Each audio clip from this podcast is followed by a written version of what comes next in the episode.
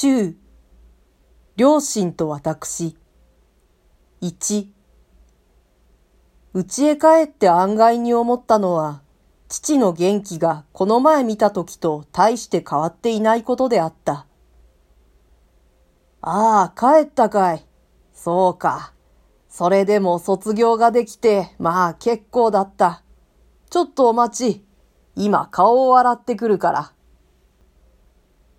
父は庭へ出て何かしていたところであった。古い麦わら帽の後ろへ、日よけのためにくくりつけた薄汚いハンケチをひらひらさせながら、井戸のある裏手の方へ回っていった。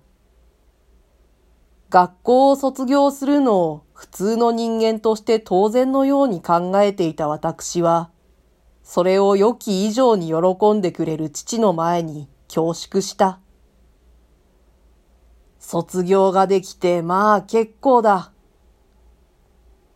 父はこの言葉を何遍も繰り返した。私は心の内でこの父の喜びと卒業式のあった晩、先生のうちの食卓でおめでとうと言われた時の先生の顔つきとを比較した。私には口で祝ってくれながら腹の底でけなしている先生の方が、それほどにもないものを珍しそうに嬉しがる父よりも、かえって交渉に見えた。私はしまいに、父の無知から出る田舎臭いところに不快を感じ出した。大学ぐらい卒業したってそれほど結構でもありません。卒業するものは毎年何百人だってあります。私はついにこんな口の聞きようをした。すると父が変な顔をした。何も卒業したから結構とばかり言うんじゃない。そりゃ卒業は結構に違いないが、俺の言うのはもう少し意味があるんだ。それがお前に分かっていてくれさえすれば。私は父からその後を聞こうとした。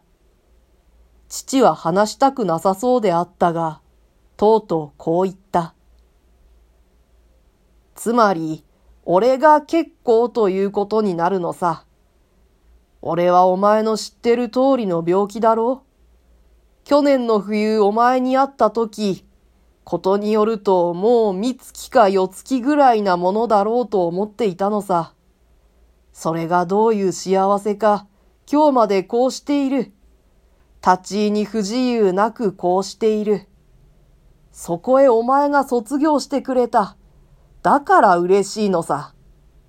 せっかく丹精した息子が自分のいなくなった後で卒業してくれるよりも、丈夫なうちに学校を出てくれる方が親の身になれば嬉しいだろうじゃないか。大きな考えを持っているお前から見たら、たかが大学を卒業したぐらいで、結構だ結構だと言われるのは、あまり面白くもないだろう。しかし俺の方から見てごらん。立場が少し違っているよ。つまり卒業はお前にとってより、この俺にとって結構なんだ。わかったかい？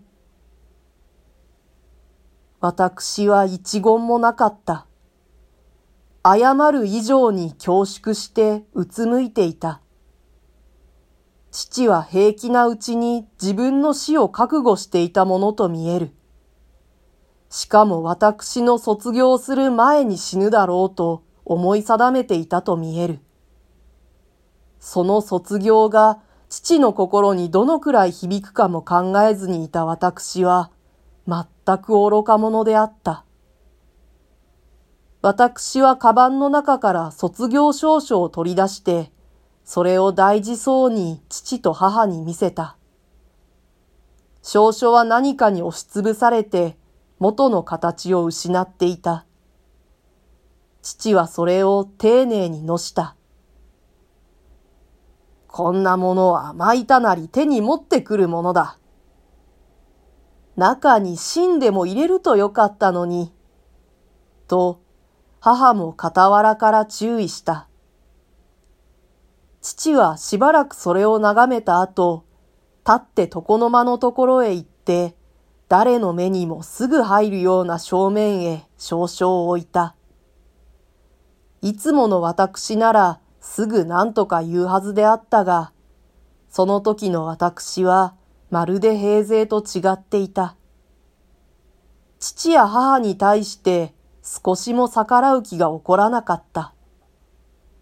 私は黙って父のなすがままに任せておいた。一旦癖のついた鳥の子紙の少々はなかなか父の自由にならなかった。